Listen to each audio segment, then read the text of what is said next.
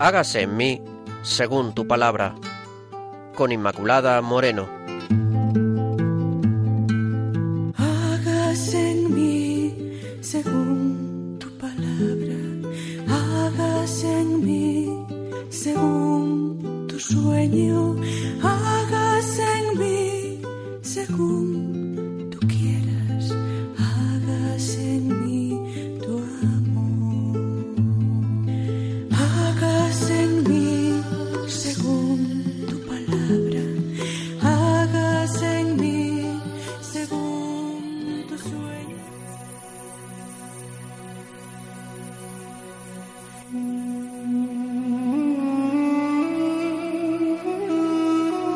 Queridos oyentes de Radio María, bienvenidos, un saludo cordial para todos ustedes que están ahí escuchando este programa. Gracias por su atención. Ya saben que el programa, el equipo del programa, pues les da la bienvenida. Pilar Álvarez. Hola Pilar. ¿Qué tal? El padre Carlos Rey, extremera, que nos acompaña también desde Soto del Real y quien les habla, Inmaculada Moreno.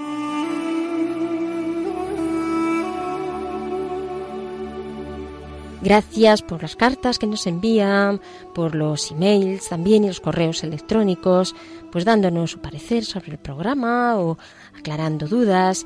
Lo pueden ustedes seguir haciendo y se lo agradecemos en el correo electrónico hágase en mí según tu palabra arroba radiomaria.es. Repito, hágase en mí según tu palabra arroba radiomaria.es.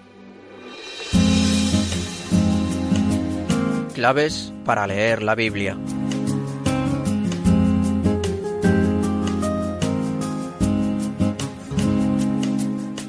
Y seguimos con el profeta Jeremías, un profeta en crisis, decíamos en el programa anterior. Seguimos profundizando también lo que significa eh, esto de estar en crisis en tanto en cuanto pues el Señor le va purificando, le va poniendo a prueba. Antes, queridos oyentes, eh, hoy voy a comenzar pues viendo cómo es el Dios en la Biblia, cómo se manifiesta Dios en la Biblia algunas características que nos ayuden en esta primera parte, en estas claves, para poder entender más eh, la palabra. Como también los profetas nos van explicando, cada uno según su experiencia, cómo sienten a Dios, cómo se nos manifiesta mm, quién es Dios realmente ya en el Nuevo Testamento. En primer lugar, en el Antiguo Testamento eh, destacamos, no hay lugar a dudas, este aspecto de Dios que aparece en la Biblia, en primer lugar, que es el de Dios como creador. Así sabemos que empieza el libro del Génesis con esos dos relatos, del capítulo 1 del Génesis y del capítulo 2, donde nos habla de la creación. El primer relato, que pertenece a la tradición sacerdotal, en el capítulo 1, y el segundo, que pertenece a la tradición yavista, en la Biblia hay estas tradiciones que están escritas en momentos distintos. La tradición ya vista viene del año 950 antes de Cristo en el reino de Judá. La tradición sacerdotal es del año 450 antes de Cristo. Está escrita en el ámbito de los sacerdotes judíos durante el exilio de Babilonia. También tenemos la tradición eloísta que se desarrolla en el año 850 en el Reino de Israel y la tradición deuteronómica que se desarrolla en el año 621 antes de en Jerusalén durante el periodo de la reforma religiosa. Bien, pues tenemos estos dos textos ese texto primero, que es un texto de carácter hímnico, donde aparece pues esa majestuosidad de Dios, a la hora de la creación, en el momento de la creación. Sin embargo, el Yavista pues presenta a un Dios como, como más cercano en relación al hombre. En todo caso, es el Dios que todo lo llena de orden, de armonía, de belleza, porque es el Dios del orden, de la armonía, de la belleza, eh, el Dios todopoderoso, el Dios que actúa siempre y lo hace por amor. Y en ese entorno de carácter paradisiaco que nos presenta la tradición ya vista, tenemos al Dios cercano que se relaciona con el hombre. Parecen esas expresiones tan bellas, ¿no? Como Dios eh, se acercaba al hombre, eh, paseaba con el hombre al atardecer, a la hora de la brisa, nos dice. cómo podemos ver eh, ese Dios creador en salmos pues tan bellos como el Salmo 8, que tantas veces también seguramente oramos, Señor Dios nuestro, qué admirable es tu nombre en toda la tierra, de los labios de los pequeños y de los niños de pecho levantas una fortaleza frente a sus adversarios para hacer callar al enemigo y al rebelde, al ver el cielo, la obra de tus dedos, la luna, las estrellas que has creado, ¿no? que es el hombre, para que te acuerdes de él, o que es el ser humano, para darle poder. Así estamos expresando cómo Dios es excelso, cómo Dios es sublime, sublime, como Dios todo lo hace nuevo, todo lo recrea. Por lo tanto, el Dios que es creador y que manifiesta su esencia en la renovación del mundo. Segundo, Dios es el primero, es la conciencia del Dios creador que nos lleva a entender también este hecho inicial, principio sin principio que es Dios. Dios no tiene origen ni devenir. Esto hace que todo reciba el impulso de Él. Esto también implica que solo Dios es supremo. Además, visto estos dos aspectos, estos dos, eh, estas dos características de cómo es Dios en la Biblia, ¿qué dice Dios de sí mismo? Dios de sí mismo dice que yo soy el viviente. Dios es el viviente, el Dios vivo, lo dice en primera de Samuel 17, 26. Es esa presencia que es siempre extraordinaria, activa y que está presente continuamente. También Dios dice de sí mismo yo soy el santo, dice en Oseas 11.9.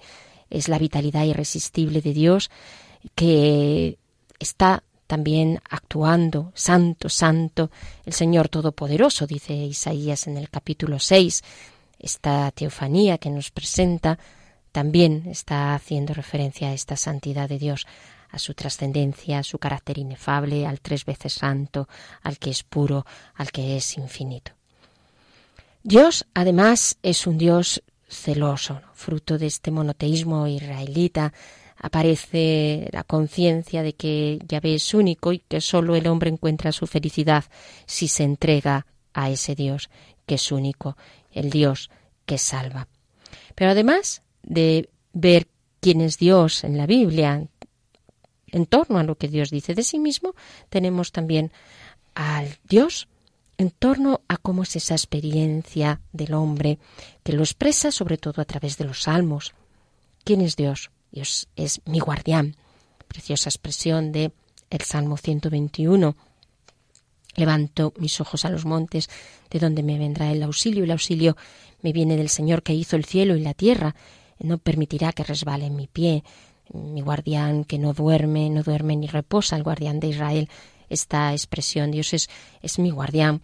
¿Quién es Dios? Dios es la roca, dice el Salmo 18.3. ¿Quién es Dios? Dios es mi escudo en cuanto protector. ¿Quién es Dios? Dios es mi pastor, lo dice el Salmo 23, que me acompaña, aunque camine por cañadas oscuras, nada temo, porque, porque tú vas conmigo.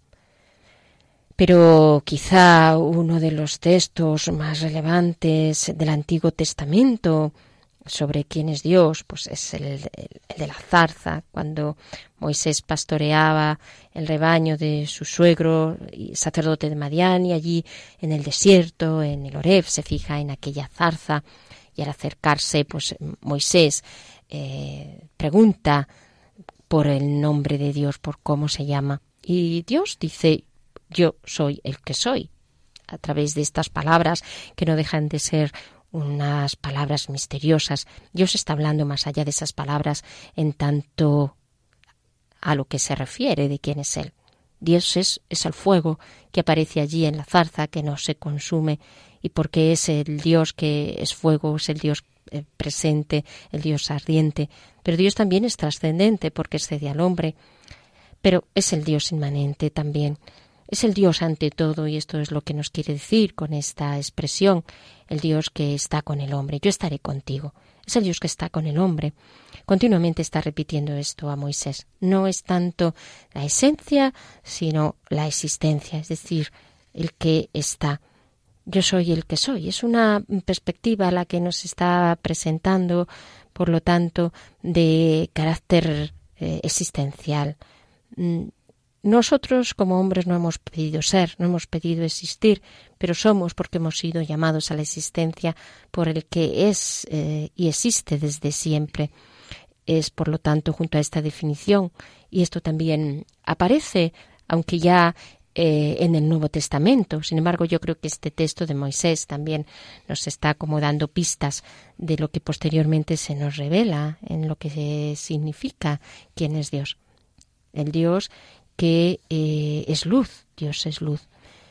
Y esto aparece en Primera de Juan 4, 8 como todo ese despliegue de yo sois del Evangelio de Juan, donde también Jesús explica que es la luz, que es el pan, que es la puerta, que es el camino, que es la resurrección, que es la vid, que es la vida.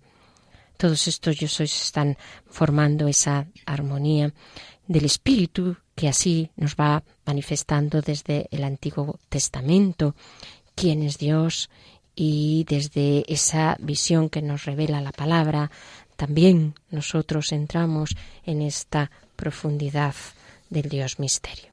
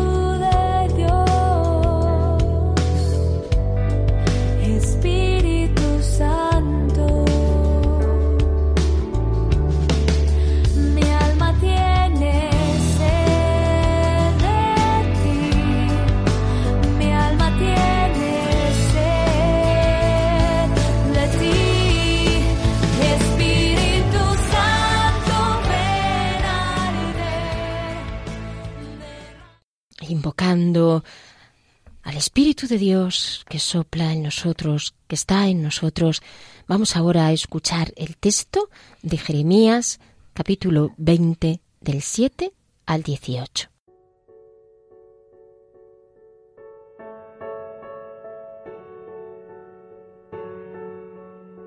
Tú me has seducido, Señor, y yo me he dejado seducir.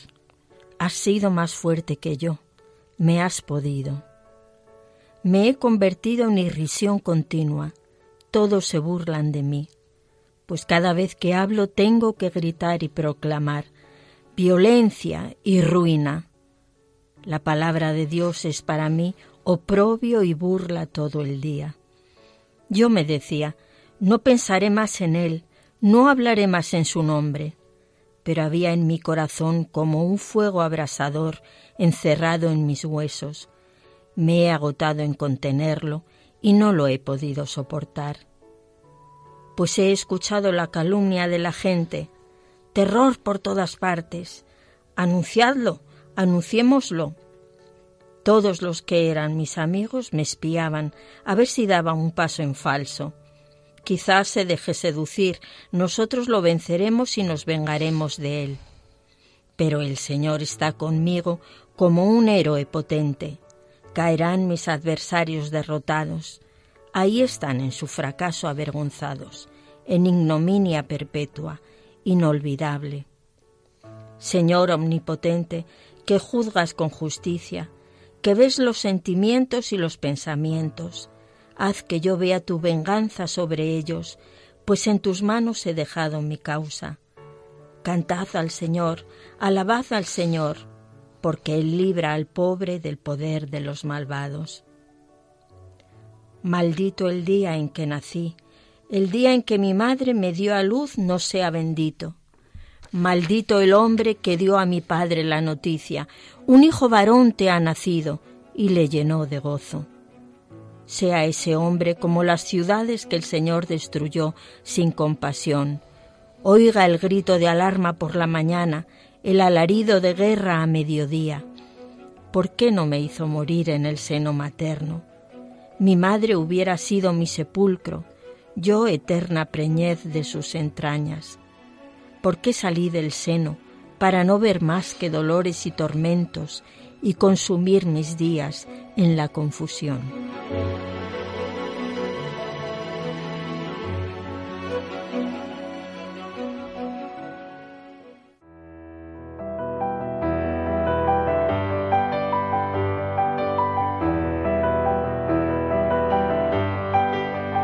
Dios al encuentro del hombre.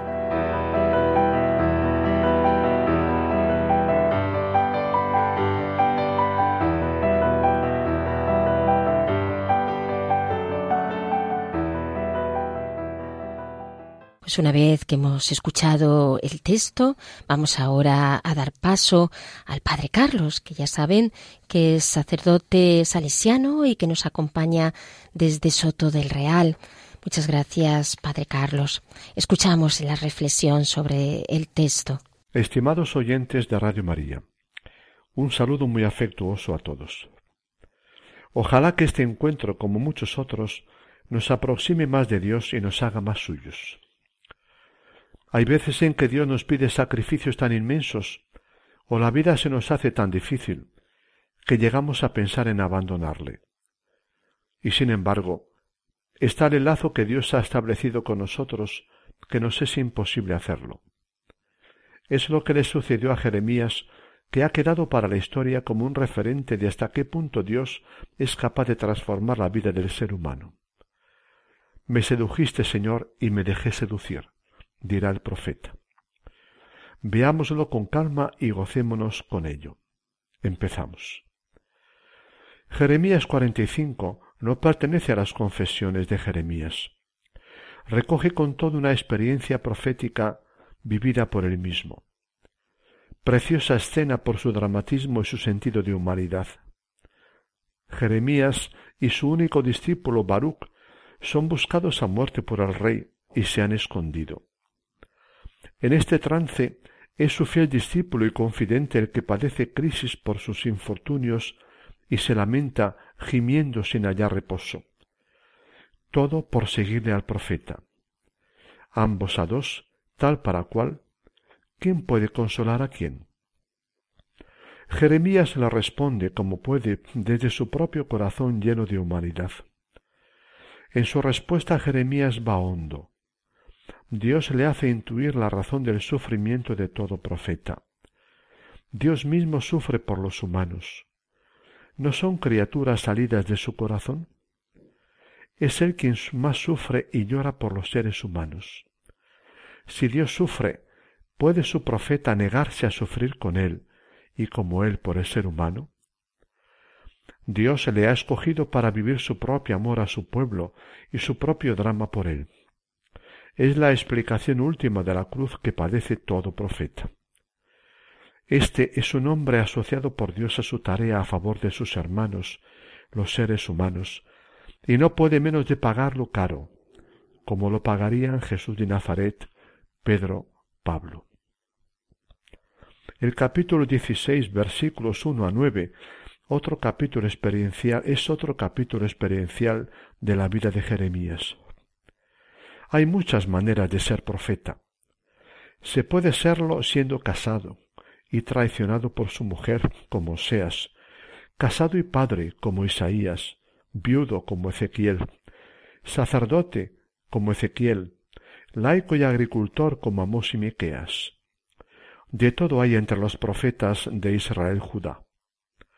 A Jeremías Dios le pide serlo siendo célibe. No te cases, no tengas hijos ni hijas en este país. Y ello en una sociedad en que era poco menos que obligado contraer matrimonio y no tener hijos era una ignominia. Más aún, ni siquiera debe tomar parte en los actos sociales normales de la sociedad, festejos y funerales, actos concurridos por todos. Como profeta le corresponde ante todo chocar mediante comportamientos extraños, llamar la atención, ser signo viviente a modo de cuña crítica ante los hombres de su generación. ¿No hay veces en que la solidaridad real con el pueblo consiste en ir contracorriente? Romper con la sociedad como la única manera de ser la sal de la tierra. Jeremías, oh Dios por él, no condenaba ni los funerales, ni las bodas, ni los festejos, pero con su chocante celibato y con su ausencia en los obligados actos sociales, quería gritar a todos que lo normal no es toda la verdad existencial del ser humano. Lo más importante no es ni el equilibrio psicosocial ni el mero funcionamiento al gusto de la mayoría, sino el sentido existencial con que se vive y se se aborda todo. En este caso, el momento histórico era tan especial, un final, que no permitía vivir sin más como siempre. Dios cogía para su causa la dimensión afectivo-sexual y social del profeta, la más profunda, delicada y también la más expuesta a desviaciones, como lo haría con tantos otros antes y después de Jesús de Nazaret. Jeremías quedaba solo con su Dios, apartado del camino normal de los demás seres humanos. Serviría para que los hombres y mujeres de su generación se preguntaran por qué hace esto el profeta y sacaran sus consecuencias. Dejamos de lado las tercera y cuarta confesiones de Jeremías. La quinta es página compleja. Recoge probablemente experiencias de tres momentos diferentes. Jeremías vive sentimientos contradictorios en tu corazón. No los vive todo ser humano, sobre todo cuando sufre. Comienza por acusar de nuevo audazmente a Dios. Me sedujiste y me dejé seducir. Dios ha hecho como un hombre experto en seducir y engañar a una jovencita sin experiencia. Más aún, un abusón. Me forzaste, me violaste, dice en los versículos siete a nueve. Engaño y fuerza. Dios ha sido un astuto y un prepotente para con Jeremías. Ante él no ha podido sino rendirse. Aceptó ser profeta embaucado y forzado por Dios. De nuevo se queja de su vocación profética del contenido de su mensaje. Ha tenido que proclamar un mensaje de denuncia social y de juicio, lo que le crea burla, rechazo y persecución. ¿Por qué no dejar de ser profeta? No quiero pensar más en él, no quiero hablar más en su nombre. Pero no puede. La palabra de Dios se le ha venido a ser como un fuego ardiente encerrado en sus huesos que no puede ahogarlo, y le impide y le impele a seguir hablando. Impresionante interpretación de la llamada y de la tarea proféticas. Los versículos diez a trece recogen un momento mejor del profeta. No todo es malestar y acusación franca a Dios. Expresa también experiencias positivas. Personas aparentemente amigas atentan contra él con palabras de confianza. Pero Dios está conmigo como defensor seguro. sabe que puede fiarse de él, le hará justicia. ¿No tiene todo creyente una experiencia plural de Dios? Confianza en Dios en el peligro y en el desgarramiento del corazón. De repente, he aquí la página más tenebrosa y sobrecogedora de Jeremías. Conviene leerla en toda su crudeza hiriente. Maldito el día en que nací, el día que mi madre me dio a luz, no sea bendito. Maldito el hombre que dio a mi padre la noticia de mi nacimiento, creyendo que le daba una noticia feliz. ¿Por qué no me hizo Dios morir en el seno de mi madre? ¿Para qué salir de su vientre? Para ver penas y aflicción sin cuento y acabar mis días afrentado y derrotado. Marca el momento más sombrío vivido por su corazón. Es más que crisis vocacional es sobre todo crisis existencial. No sólo la vocación y la existencia proféticas le son problema y no acaba de asumirlas realmente, viviendo agudas desazones a nivel psicológico y dudas al nivel de la fe. La existencia humana misma le resulta problema y peso insoportable a causa de la primera. Le cuesta amar la vida misma, absurdo celebrar el cumpleaños, no tiene sentido haber nacido. Un síntoma peor aún de este, en este momento. Jeremías ya no ora, no habla con su Dios, no se abre al mismo ni siquiera para acusarle a la cara, al contrario de lo que ha hecho hasta ahora. En vez de oración diálogo, vive un monólogo narcisista. Habla consigo mismo. Comprensible, comprensible, pero peligroso y expuesto. Es crisis no orada a Dios, a diferencia de las anteriores. No es sólo la soledad humana, sino la lejanía y el abandono de Dios. Es la noche total para el profeta de Dios, como para Jesús en la cruz. Tampoco experimenta ninguna respuesta de Dios esta vez. ¿Por qué? ¿Por qué? ¿Por no orar? El silencio más pavoroso es su respuesta. Con todo, en la noche más tenebrosa está Dios para su creyente. Lo está de una manera paradójica. ¿No está a veces más cerca del ser humano Dios desde la lejanía? ¿Soy yo Dios sólo de cerca y no también Dios de lejos? A pesar del espesor de la crisis, Jeremías siguió siendo profeta durante años, a lo largo de la tercera fase de su vida profética, signo de que, Detrás del profeta lleno de miedos y quejas estaba Dios, capaz de conseguir fortaleza y fidelidad de la debilidad humana misma. ¿Cómo superó Jeremías su crisis esta vez? Imposible entrar en su corazón. La crisis superada de Jeremías nos recuerda la de otro profeta, Elías, las de algunos salmistas, las de Pablo, sobre todo la de Job con sus pavorosos cuestionamientos y la de Jesús en Getsemaní y en la cruz. Muchas cosas sugieren estas páginas de Jeremías. Una de ellas, ¿cuáles fueron los factores que le sumieron a Jeremías en crisis vocacionales y existenciales? Factores o causas que se sumaron sobre todo en la pasión sufrida en el segundo período de su actividad profética, años 609 a 597 a.C. La pasión continuaría luego hasta el año 586, que es el tercer período. Fueron variados múltiples y, diversos, y a diversos niveles, causas externas e internas, ambientales y personales, vocacionales y existenciales, humanas y divinas, todas ellas profundamente relacionadas entre sí, como lo son en todo corazón humano y en toda existencia creyente. Sus crisis están desencadenadas en primer lugar por causas externas, ambientales y circunstanciales. Los tiempos en que Dios le ha llamado a ser profeta de naciones son particularmente borrascosos y difíciles. Como nunca hasta entonces en la historia del Oriente Medio y en Israel Judá.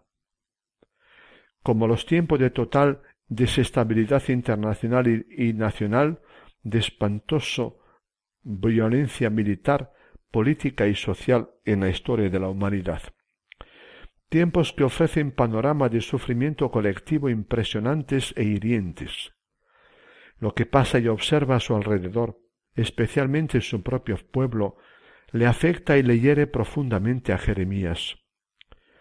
El pueblo marcha a la ruina, pero alimenta fáciles ilusiones y expectativas de liberación, y se resiste a reconocer su situación real y hallar camino en su Dios. Una causa más inmediata era su vocación profética. Es la palabra de Dios la que le crea soledad y desánimo, malestares y dudas. Dios, a través de la lectura de la historia y de sus signos, le lanza a ser profeta críticos con su propio pueblo. Un destinatario nada predispuesto a escucharle. Ingrata misión. En un tiempo particularmente difícil, debe dirigirle predominantemente una palabra de denuncia y de anuncio de ruina general próxima a acaecer. Le lleva a sentirse enormemente incómodo.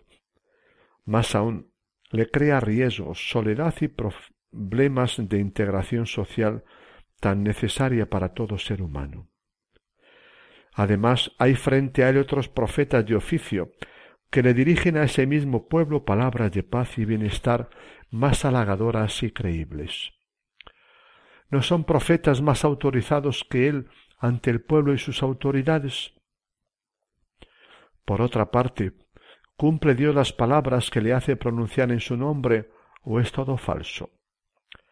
Sin embargo, también tiene la experiencia de que la palabra de Dios le es fuente de gozo y de confirmación en su vocación. Cada vez que Dios le confirma en su misión profética y en la validez de su palabra, se siente crecer. Vive una contradicción. Hay dos Jeremías, el de sus tendencias personales naturales y el otro, aquel en que lo ha transformado la profecía. Durante el año 609 a.C.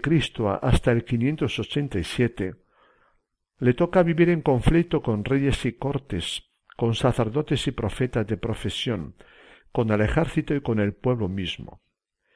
Sus propios familiares y compaisanos de Anatot han tramado su muerte, como más tarde los de Jesús. Como éste sufrirá todo tipo, o sobre todo por parte de los dirigentes religiosos del pueblo, los sacerdotes y profetas de oficio. Tuvo al menos a Baruch como discípulo y confidente suyo en medio de sus soledades y crisis. ¿Con cuántos más pudo contar? Y por fin, ¿no hay también causas de orden personal? ¿Hasta qué punto le ayudaba o le dificultaba su propio temperamento y consistencia psíquica a ser profeta? Tener que ser profeta con un mensaje de juicio en la capital misma del reino, enfrentado a todo un pueblo y sus máximas autoridades civiles y religiosas, en tiempos particularmente conflictivos y temerosos y tormentosos, arrostrando rechazos y riesgos.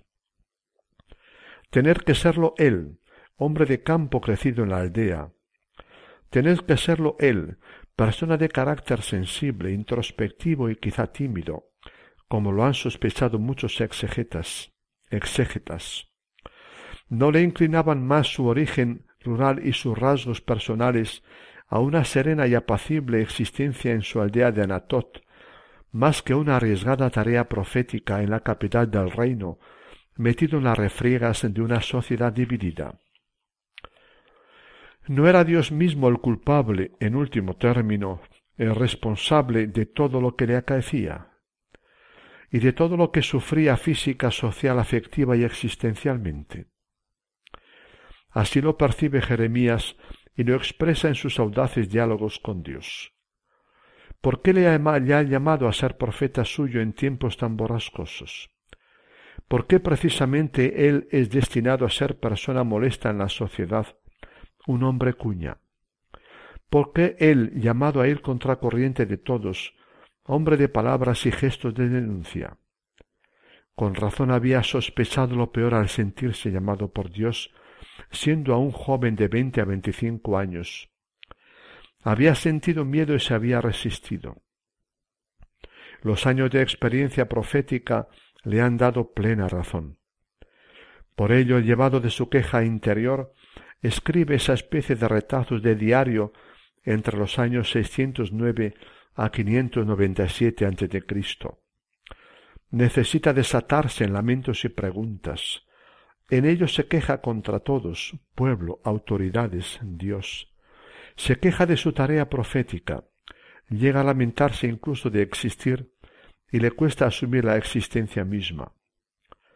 Como Job más tarde, se atreve con familiaridad audaz a lamentarse contra su Dios, el responsable último de todo. Como conclusión, le fue imposible a Jeremías profeta evitar ser hombre debatido, perseguido a muerte y por ello vulnerable en su interior. Ahí está lo fascinante en la existencia de Jeremías.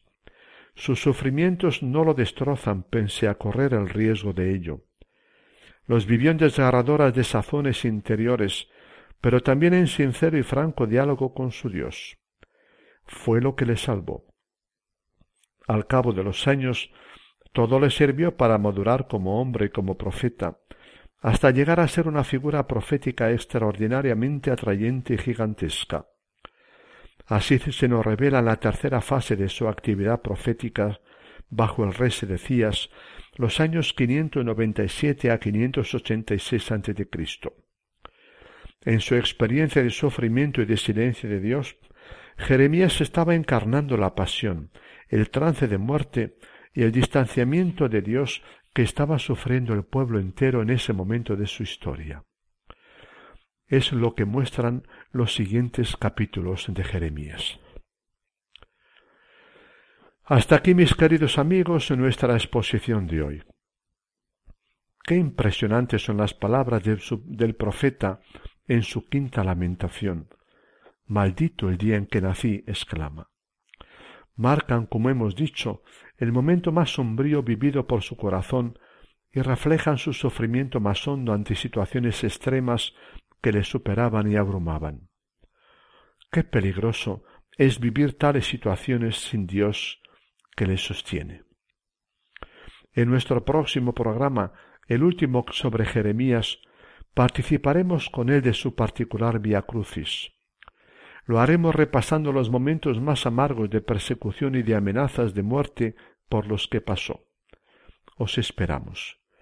No dejéis de conectaros, ¿vale? Un abrazo. Queridos oyentes, les recuerdo que estamos en el programa Hagas en mí, según tu palabra, hablando del profeta Jeremías y que acabamos de escuchar al padre Carlos Reyes Tremera que nos habla desde Soto del Real. Estamos también con todos ustedes, Pilar Álvarez y que les habla Inmaculada Moreno. Y a la luz de todo esto que hemos eh, escuchado, pues mm, vamos a rendirnos ante el Señor, porque Él nos ha seducido y nosotros nos hemos dejado seducir. Ante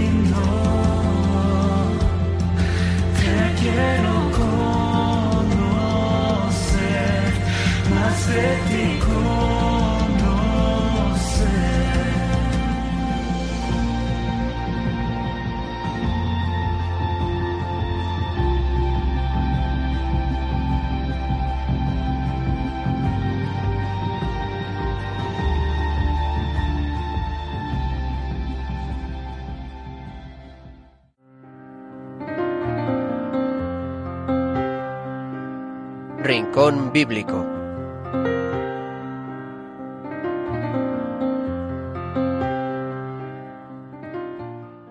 Bien, queridos oyentes, pues ahora vamos a empezar, como ya saben, esa pequeña tertulia que solemos tener en torno al texto y al tema que toca, ¿no? En este caso hoy es del profeta Jeremías, ¿verdad, Pilar? No sé lo que hoy como este texto tan seductor, nunca mejor dicho, pues te ha te ha impactado, o en fin, Sí. o te ha interpelado, porque hay textos que realmente son especialmente interpelantes, yo creo, ¿no? Y- Este es, es uno de ellos con este lenguaje de seducción que nos deja Jeremías. Pues sí, la verdad es que el pobre Jeremías sufre una, una tragedia en su vida que, que en el fondo Dios nos habla a cada uno de nosotros por medio, por medio de ella también.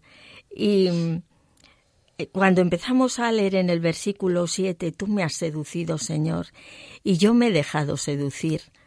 Pues hay, hay momentos en nuestra vida que, gracias a Dios, esto ocurre, que el Señor nos seduce de mil maneras, el Señor busca sus caminos para llegar a nosotros y nosotros nos hemos dejado seducir. Pero en esta historia, que es nuestra vida, como la de Jeremías, hay momentos pues que, que se convierten en, en- una tragedia realmente. Y, y el pobre Jeremías, pues hay un momento que dice, ya no pensaré más en él, no hablaré más en su nombre, pues porque le ha acarreado mucho sufrimiento su, su misión de profeta, ¿verdad? También a nosotros nos ocurre lo mismo, pero claro, lo que viene luego enlaza mucho con el versículo 7. Pero había en mi corazón como un fuego abrasador encerrado en mis huesos. Me, me he agotado en contenerlo y no lo he podido soportar. Y es cierto, porque esta, esta seducción del Señor, pues es como ese fuego abrasador que ha puesto en nuestro corazón, que está prendido en toda nuestra vida. Y en el fondo, aunque digamos, no hablaré más de él, no quiero saber más de él, pero el Señor nos tiene ahí agarrados y nos es mm, completamente eh, imposible ni, ni contenerlo ni, ni escapar. Claro que todos nosotros pues eh, sufrimos eh, calumnias, eh, perdemos amistades, esto nos ocurre a lo largo de, de nuestra vida, nos tienden, nos tienden trampas, pero luego Jeremías dice, Señor omnipotente, que juzgas con justicia, que ves los sentimientos y los pensamientos, pues en tus manos he dejado mi causa. ¿Cuántas veces en los momentos de crisis, hermanos, cuando no vemos mm, la justicia del mundo, que por ninguna parte, y lo único que podemos hacer es remitir a Dios nuestra justicia. Señor, hazme tu justicia. En el momento que, que tú veas, ¿verdad? Y, y como tú quieras. Y luego Jeremías entra en un canto de esperanza. Cantad al Señor, alabad al Señor, porque Él libra al pobre. Realmente el Señor es el único que nos libra, el que tiene en su mano el poder de, de liberarnos. Pero claro, aquí pues también volvemos a momentos terribles de, de dolor profundo y esto no nos debe escandalizar porque es pues, de la naturaleza humana como hay momentos en los que el dolor es tan fuerte, como nos cerca por todos lados, que decimos, Señor, pues si tú me llevas ahora no me importa, porque esto que me está tocando vivir es tan duro que no me importaría morir. Bueno, quizás también nosotros hemos pasado por ese momento, que no tiene nada que ver con buscar eh, la muerte, sino que realmente eh, esto va unido con remitir a Dios nuestra justicia. Hazme tu justicia, Señor, en el momento que quieras, y yo estoy aquí, esperando que tú vengas a socorrerme. Realmente, Jeremías, pues eh, en este texto de hoy, que, es realmente de la quinta lamentación, pues nos hemos visto, nos hemos podido ver nosotros reflejados en él pero mm, pues cantad al Señor y alabad al Señor, porque siempre hay una esperanza para aquel que pone su confianza en el Señor. Ciertamente es verdad que eh, yo creo que Jeremías es muy espontáneo y muy auténtico en, su, en la relación con Dios, cosa que yo creo que es bueno siempre tener esa autenticidad con el Señor. Eh, y, le cuenta pues lo que está eh, sufriendo y, eh, y así se, se explica y se expresa. Nos recuerda un poco también a Job y él se va expresando pues diciendo Señor ya estoy cansado, estoy cansado ya de, de que estoy predicando en tu nombre y, y lo único que obtengo pues son sufrimientos y persecuciones. ¿no? Entonces, Señor, pues ya estoy cansado, esto eh, y se siente como engañado, que es eh, en el, habla de la seducción porque se siente un tanto pues engañado por el Señor, ¿no? Bueno, eh, esto si esto me hubiera sabido yo que me esperaba todo esto, pues me hubiera visto a ver eh, si realmente hubiera tomado este camino o no, ¿no?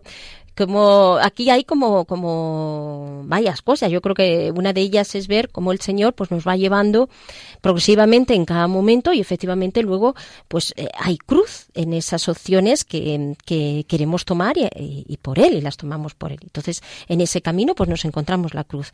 Y que el señor también nos va dando la gracia para asumir esa cruz aún en medio del cansancio cuando estamos metidos en el en el camino. Y que no podemos conocerlo antes ni nos viene bien conocerlo antes porque entonces entonces, pues no muchas veces no seguiríamos ese camino que es el, el, camino del, del Señor, al, al, fin y al cabo. Entonces, el Señor aquí nos seduce, efectivamente, pues, eh, y nos, nos va llevando y nos va guiando, aún en medio, ya digo, pues de dificultades o de o de, o de cansancios, yo, yo creo, ¿no? Es la, la pedagogía de Dios su forma pedagógica que tiene de, guiarnos y de llevarnos. Entonces, a mí me gusta la autenticidad de, de, Jeremías, porque yo creo que en nuestra relación con Dios a la hora de orar tenemos que ser así, de expresarle, Señor, bueno, pues a ver, esto ha pasado así, ha pasado aquí. Y claro, siempre al final como le pasa a quien se siente seducido, al final muchas veces pues te rindes, te rindes ante uh -huh. el Señor. Bueno, vale, pues esto haya sido así, ya estamos aquí. Es, y el Señor a lo que acaba, lo que, lo que quiere conseguir es efectivamente pues que nos entreguemos. Lo que quiere es que se entregue el profeta. Le quiere para la misión, pero, pero quiere más su entrega. Eh, busca más la, la, entrega, como, como hace también con nosotros, que, que, que, está buscando el Señor, pues que nos entreguemos de veras a Él y que, que confiemos en Él y que todos los planes, aunque nos parezcan que pueden haber salido de una forma muy distinta, pero al fin y al cabo está en las manos del Señor, que es el que sabe y es el que guía y es el que pues nos va, nos vaya grabando, ¿no? Pero hay aquí una cosa, Inma, en el versículo 11, que a mí me encanta, cuando dice el profeta, pero el Señor está conmigo como un héroe poderoso. Y ese es un grito de esperanza desde la profundidad terrible del dolor de Jeremías. Hay ese, ese grito de esperanza. No estoy solo. El Señor está conmigo y es héroe poderoso. Pues, queridos oyentes, en estos momentos que todos tenemos en la vida de, de sufrimiento profundo, recordar, pero el Señor está conmigo como héroe poderoso. Sí, aquí aparece también lo que, lo que nos sucede también a nosotros en medio de estas dificultades. Es decir, por una parte eh, estaba, establecemos la queja con el Señor y le levantamos la queja, pero por otra parte la fe que nos sostiene pues nos hace gritar esto, ¿no? Y dice, no, pero el Señor eh, está conmigo. Esa, esa fe que nos levanta y que nos hace vivir esas situaciones en esperanza, eh, y que en el fondo lo que, lo que pasa es que ahí es donde está donde te estás rindiendo. Vale, todo esto está sucediendo, pero yo no voy a dejar de predicar el mensaje como hizo Jeremías, efectivamente, uh -huh. aunque le metieran en el aljibe y luego eh, los profetas se enfrentaran a él y los reyes y, y, todo el mundo se enfrentaba a él. ¿no? Pero yo no voy a dejar de, decir lo que tengo que decir porque es más fuerte la, el ardor por la palabra y el celo por la palabra de Dios que, que cualquier sufrimiento o contradicción o, o persecución. es, es, la experiencia más eh, propia de, Jeremías. Mm, es como la queja humana de la debilidad, pero es mucho más fuerte en él el ver efectivamente el Señor como héroe poderoso que le levanta ahí y su decisión, al fin y al cabo personal, de decir, bueno, yo voy a seguir, Señor, aunque esté cansado, pero yo, y me queje, pero yo voy a seguir aquí, claro, sí, predicando tu palabra. Bien, queridos oyentes, pues eh, vamos ahora a, a pasar a, a ese momento de, de oración, sabiendo que, que Cristo es el que reina. Nos vamos a poner en sus manos, haciendo este, este grito, al fin y al cabo, en medio de todas las, dificultades o las luchas o los sufrimientos, Cristo reina.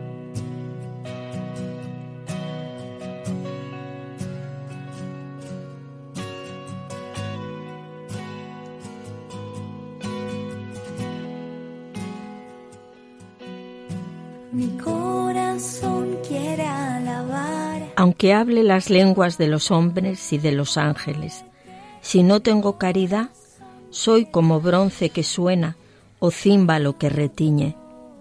Aunque tenga el don de profecía y conozca todos los misterios y toda la ciencia, aunque tenga plenitud de fe como para trasladar montañas, si no tengo caridad, nada soy.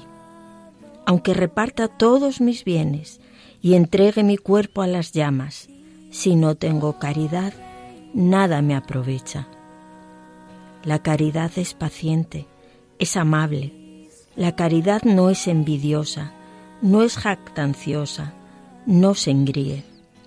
Es decorosa, no busca su interés, no se irrita, no toma en cuenta el mal, no se alegra de la injusticia, se alegra con la verdad. Todo lo excusa, todo lo cree, todo lo espera, todo lo soporta. La caridad no acaba nunca. Desaparecerán las profecías, cesarán las lenguas, desaparecerá la ciencia, porque parcial es nuestra ciencia y parcial nuestra profecía. Cuando venga lo perfecto, desaparecerá lo parcial. Gloria, gloria a ti, Señor, te alabamos y te bendecimos, Señor, porque tú nos rindes, tú haces que todas nuestras resistencias caigan ante ti por el amor, porque tú nos amas y es ese amor el que nos seduce, ese amor el que nos conduce, ese amor el que nos lleva a ti, el amor, Señor, que está en todo, que es fundamento de todas las cosas, porque tú, Señor nuestro, eres el amor. Te alabamos y te bendecimos, Señor.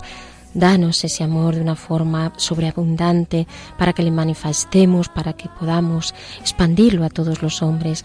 Bendito y alabado sea, Señor. Gloria, gloria a ti, Señor. Señor Jesús, que eres el amor, el amor entregado por cada uno de nosotros y no puedes dejar de amarnos. Bendito y alabado sea, Señor, que esa también sea nuestra forma de existir, la de no poder dejar de amar, pase lo que pase, Señor. Gloria, gloria, gloria, a tu nombre, Señor. Gloria a ti, Señor del universo. Gloria a ti, Señor, bendito seas, que desde el amor nos llamas a cada uno para amar, para amar a los demás de la manera que tú nos amas, Señor, con paciencia, esperándolo todo, dando siempre oportunidades. Te alabamos y te bendecimos, Señor, por este gran amor que nos tienes.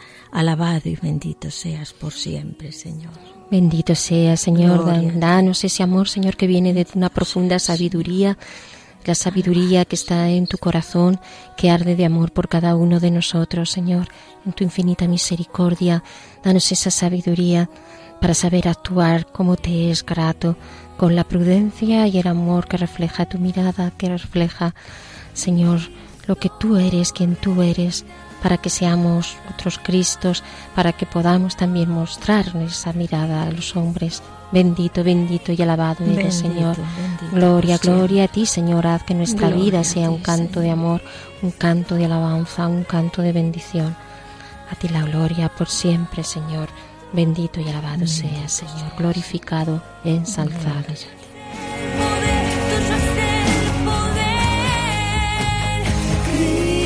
Queridos oyentes. Y así hemos llegado al final del programa. Les agradecemos que estén ahí y por supuesto pues les esperamos en el próximo programa de Hágase mí según tu palabra. Hasta el próximo encuentro.